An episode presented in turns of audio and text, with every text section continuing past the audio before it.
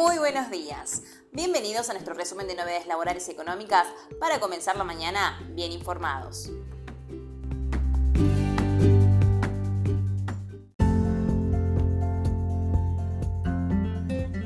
Paro bancario. ¿Cómo funcionará el pago de jubilaciones, el clearing de cheques y la atención online?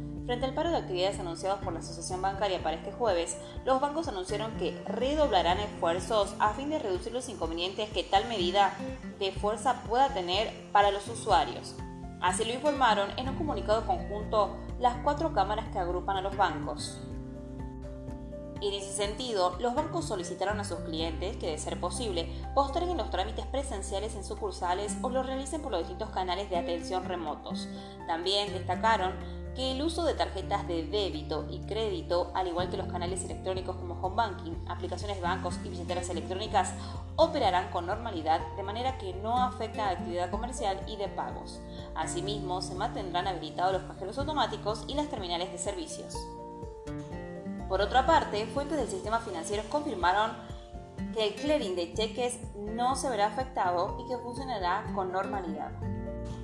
Si bien los canales de atención electrónica se mantendrán habilitados y los cajeros automáticos tendrán dinero para extracciones, habrá otros servicios que no estarán disponibles para los usuarios. En concreto, la medida de fuerza anunciada por la Asociación Bancaria implica una interrupción total de los servicios bancarios presenciales, es decir, que no será posible durante la jornada del jueves hacer ningún trámite que requiera la atención de persona a persona.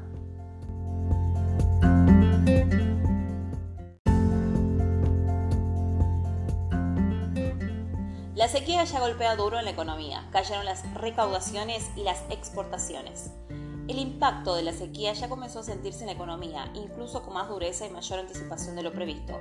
Los recientes números oficiales difundidos reflejan en enero un fuerte golpe para la recaudación y también para el nivel de importaciones, que difícilmente se revierta en los meses siguientes. Los datos revelan que el problema que enfrenta la Argentina en este 2023 va mucho más allá de las dificultades para sostener el nivel de reservas y el compromiso de acumulación con el acuerdo con el FMI. La caída de exportaciones implicó que en enero la balanza comercial terminó con un déficit de 484 millones de dólares, cuando el año pasado el superávit había llegado a casi 300 millones de dólares.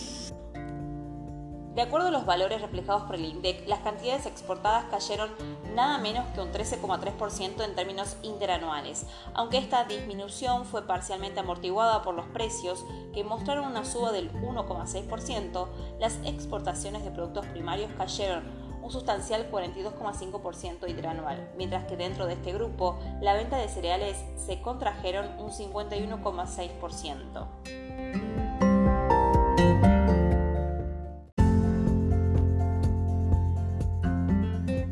El precio de la ropa. Después de una suba anual de 120%, ¿cómo es el acuerdo que firmarán las marcas con el gobierno hasta junio? La Secretaría de Comercio comenzó a activar la firma de acuerdo de precios con el sector de indumentaria con el objetivo de moderar la inflación en el sector, que más movimiento tuvo en el último año. De acuerdo con el registro de enero en INDEC, la suba interanual de los valores de indumentaria y calzado treparon un 120% el gobierno sostendrá un acuerdo de precios con las empresas de indumentaria hasta junio, que consistirá en una suba del 15% de todos los productos sobre el precio fijado el 1 de diciembre y un sendero de actualizaciones de 3,2% mensuales, como firmó con muchos otros rubros. El convenio no especifica acerca de qué productos entrarán en el compromiso, pero lo cierto es que funcionará para los continuos, es decir, lo que se vende todo el año por la sencilla razón de que la nueva colección está compuesta justamente por prendas nuevas de otoño-invierno que no existían en los meses de verano y que por ende saldrán a las vidrieras con un valor de mercado. Respecto al acuerdo, Comercio comenzó a enviar el modelo de convenio a las empresas y a pedirles a las firmas que se adhieran que vayan cargando los listados de todos los productos con sus respectivos precios en un link creado por la Secretaría. De esta manera, el gobierno tiene forma luego de hacer sus respectivos controles.